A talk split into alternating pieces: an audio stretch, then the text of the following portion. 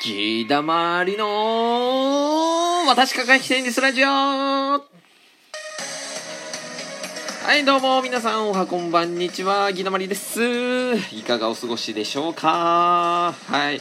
ということでね、最近暖かくなってきて、東京の方でもね、桜が満開になってきたそうで、いやーもうね、春だなと思ってる今日この頃ですが、あの、私の住んでる北海道は、あの、まだまだそんなことはなくてね、普通桜が咲くのは、あの、ゴールデンウィークぐらいです。なので、入学シーズンも、卒業シーズンも全然被らないんですけども、あと、あの、桜も映像山桜っていう、あのね、品種が違うので私は本州の桜の方がすごい綺麗で好きだなと思いますね。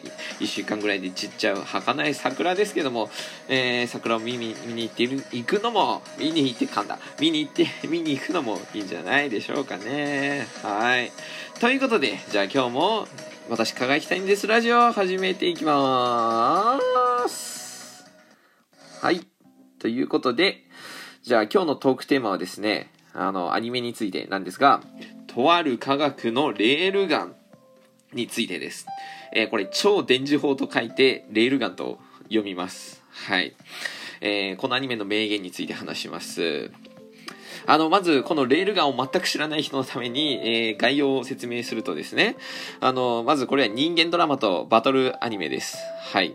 えー、で、これはもともとラノベ、ライトノベルで、とある科学のインデックス、え禁書目録と書いてインデックスと読む、えー、このインデックスというシリーズがありました。そこから、えー、派生して、スピンオフで最初、漫画で、えー、連載されたのが、このレールガン、とある科学のレールガンです。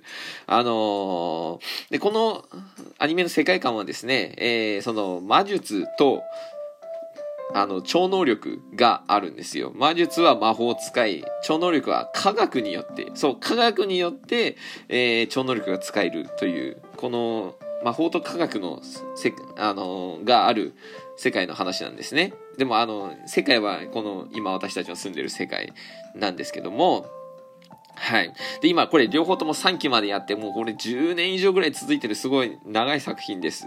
今もアニメやってて続いています。えー、じゃあ、あの、とりあえずインデックスの方はあんま知らないので、レールガンの方の話をしますが、えー、学園都市というところが日本にあります。えー、東京都の3分の1ほどの広大な、広大なのかわかんないけど、大きい面積が全て学園都市です。えー、あの、それは普通の日本と区別されて特別な行政区なようです。あの、壁とかで隔離されてるのかな？ちょっとわかんないけど。で、その中ではですね、能力開発、つまり超能力の開発が行われているんですね。それは科学的に、えー、科学的に研究されています。えー、その作品の中では。えー、で、人口は230万人で、学生が人口の8割って確かいつも言ってた気がする。だと思います。で、その中ではですね、超能力のレベルごとにレベル分けがされています。えー、全く超能力がない無能力者はレベル0で能力分けされて、1、2、3、4で一番上が5、レベル5、えー、超能力者、もう一番トップの、えー、超、めちゃくちゃ超能力使える人たちですね。それは学園都市内で7人しかいない、えー、めちゃくちゃすごい人たちなわけですね。えー、ちなみに、あのー、で、この中に、御坂美琴という主人公がいます。彼女は、あの、レベル5、7人のうちの1人です。えー、エレクトロマスターといって、電気、確かエレクトロマスターだった気がする。あの、もうとにかく電気使い、電気を使って、えー、いろいろできるわけですね。えー、彼女は中学生です。なんですけども、私、いつも、あの、ちょっとそれますけど、個人的に思うのは、なんでアニメとか漫画ってみんなこう、若い人ばっかりなんでしょうね。正直、あの、中学生、高校生とかで、こんな大人っぽい考えとか発言しねえだろうって、ここまで大人になってねえだろうっていつも思うんですけど、設定若すぎるだろうって、なんでもっと上にしないんだと思うんですけどね。はい。で、まあ、それましたが、えー、まあ、この学園都市の中では、えー、やっぱり事件がいろいろ、あの、起こります。でもって治安がかなり悪いです。あの、女の子相手に暴力を振る輩がかなり多いです。カツアゲとか蹴りや殴りを普通に女の子にしてくる人が多いです。まあ、超能力があるからなのかもしれませんが、わかりません。まあ、大抵その、チンピラの奴らは能力が低いです。はい。超能力あんま使えないです。で、よくこんなところに住んでいるなと思いますけども、あと、えー、ここが実験都市なので、結構あの、非人道的な実験も裏で行われているような場所です。えー、で、みんなここに来る学生はですね、自分も能力を持ってすごい人になりたいっていう夢を見て学園都市に来ています。えー、まあだから基本全寮制ということですね。親元から離れて学園都市に来て全寮制の中で、えー、ちっちゃい頃から生活しているという感じですね。えー、で、この三坂美琴主人公含め、えー、他3人の、えー、女の子がいて4人のメインキャラクターです。で、そのうちの1人にサテンさんという人がいます。これは、えー、美琴の1個下の後輩なんですけども、えー、今回の名言はそのサテンさんと、えー、美琴、三坂美琴による名言です。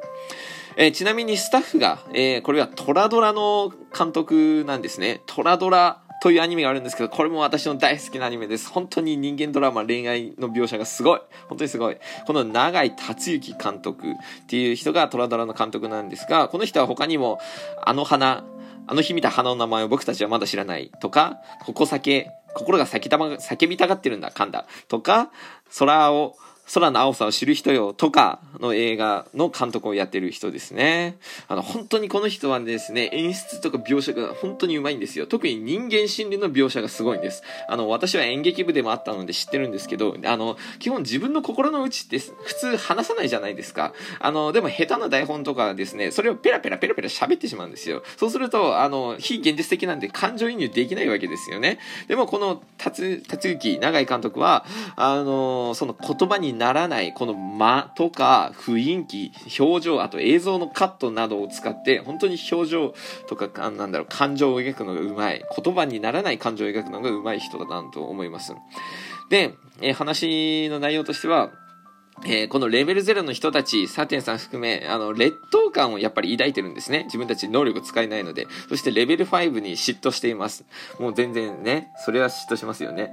で、サテンさんはですね、基本元気で明るい人です。誰にも分け隔てなく明るく接する人で、えー、4人の中でもムードメーカー的な存在で、えー、ミサカ、御事からも慕われています。ですが、ある時このレベルアッパーというものが巷で流れます。えー、これはレベルを上げるものなんですね。えー、つまり、レベル0の人たちが超能力を使えるようになるチートアイテム。のようなものです。で、えー、最終的にサテンさんは危ないとは思っていながら、このレベルアッパーを使ってしまいます。えー、そして一時的に超能力を使えるようになりますが、あの、使った人は、えー、そのうち全員突然倒れて昏睡状態になってしまうんですね。で、なんやかんやあって、昏睡状態の人たちの思念により、あの、最終的になんかよくわからん、得体の知れない、知れない化け物が生み出されてしまいます。作中ではこれを AIM バーストと言っています。AIM バーストですね。言いにくい。えー、なぜレベルアッパーが存在したのかなどは今回は省きます。えー、アニメなどを見てください。えー、で、ミサカがですね、この AIM バースト化け物を倒そうとします。で、その時にレベルアッパーを使った人たちの声が、思念が聞こえてくるわけですね。で、そこで彼らがどれだけ劣等感を抱いて比較されたり、能力者を嫉妬していたかっていう心が出てくるわけですよ。で、自分もなりたかったのに、頑張ったのに、でもなれなくて、てっていう、でもどうしようもなくて、でも諦められなくてっていう気持ちが聞こえてくるわけです。それがとても共感できます。現実の社会でもこれよくありますよね。皆さん経験してると思います。特に学生ならそういう比較とか嫉妬とかあると思いますね。そしてなぜ自分はできないのか。その作品中の超能力はですね、先天性の生まれつきの能力みたいな感じのところもあるので、で、ミサカはレベル5で、あるわけじゃないですか。で、その声を聞いた時に、美坂は気づいてあげられなくてごめんねと言うんですけども、えー、で、この名言が出ます。美坂は攻撃しながらもこう話します。ででん。もう一度頑張ってみよう。こんなところでくよくよしてないで、自分で自分に嘘つかないで、もう一度と言って、えー、レールガンをボーンとぶっ放して、えー、化け物を倒すわけですね。えー、皆さんもよくあるんじゃないでしょうか。このように劣等感、嫉妬感じたり、諦めたこと。私も当時ですね、あのー、このアニメを見た時はですね、日本の大学を辞めて、えー、くよくよして引きこもりのようになっていた時にこれを見て元気づけられたのを覚えています。三坂の言葉を私は本当に今、そうやなってしまっている人がいる、が聞いているなら伝えたい。そのまま伝えたい。でも、もう一度頑張ってみよう。ね。くよくよしてないで、こんなところで。ね。自分で自分に嘘つかないで。自分の気持ちに嘘つかないで。周りが何と言おうと自分の目標とか夢、やりたいことに嘘つかないで。ね。もう無理だって諦めたらそこで終わる。自分でも気づかない力があるかもしれないのに。っていうかありますよ。ね。だからもう一度やってみましょう。ね。大丈夫。あなたならできます。ちなみに漫画がこれ原作なんですが、あの、言葉は漫画の方がきついみたいですね。アニメの方がもっと三坂は優しい言葉になっているようです。はい。ということでこんな感じで話してきていました。えー、作品ではですね、超能力は先天性の性質のような、あのものだって描かれてるんですが、現実では、本当に遅すぎるなんてことはありません。あの、生まれた場所が悪かったから、家族が悪かったから、そんなことは全くないです。ね、やってみましょう。もちろん人それぞれ得意不得意、状況や環境も持っているものも違います。違いはもちろんあります。でも神様はあなたの全てを知っていて、あなたが望む最高な人になれるように、すでに計画を作ってくれているんです。あなたのために。そしてあなたが神様のことを信じていないとしても、それでも神様は努力するなら助けてくれると思いますよ。そういういう優しい方ですよ、神様は。だから、そのね、諦めちゃって、自暴自棄になっちゃって、周りともコミュニケーション取らなくなっちゃって、引きこもっちゃって、周りのせいにしちゃっているとか、そういう人、くよくよしないでもう一度やりましょう。怖いと思うけど、あの人、あの年で何やってんの？とか思われるとね、怖いと思うけど、私もそうだった。でも大丈夫。やってみれば案外大丈夫ですからね。さあ、くよくよしないでもう一度やってみましょう。ということで、あとイースターが近いので、なぜ私たちはやり直せるのかについての動画もリンクに貼っておくので、気になる人は見てみてください。はい。ということで、今日も私、輝きサインです。ラジオ、ギダマリがお送りしました。では、くよくよしないで今日も頑張っていきましょう。じゃあまたね。バイバーイ。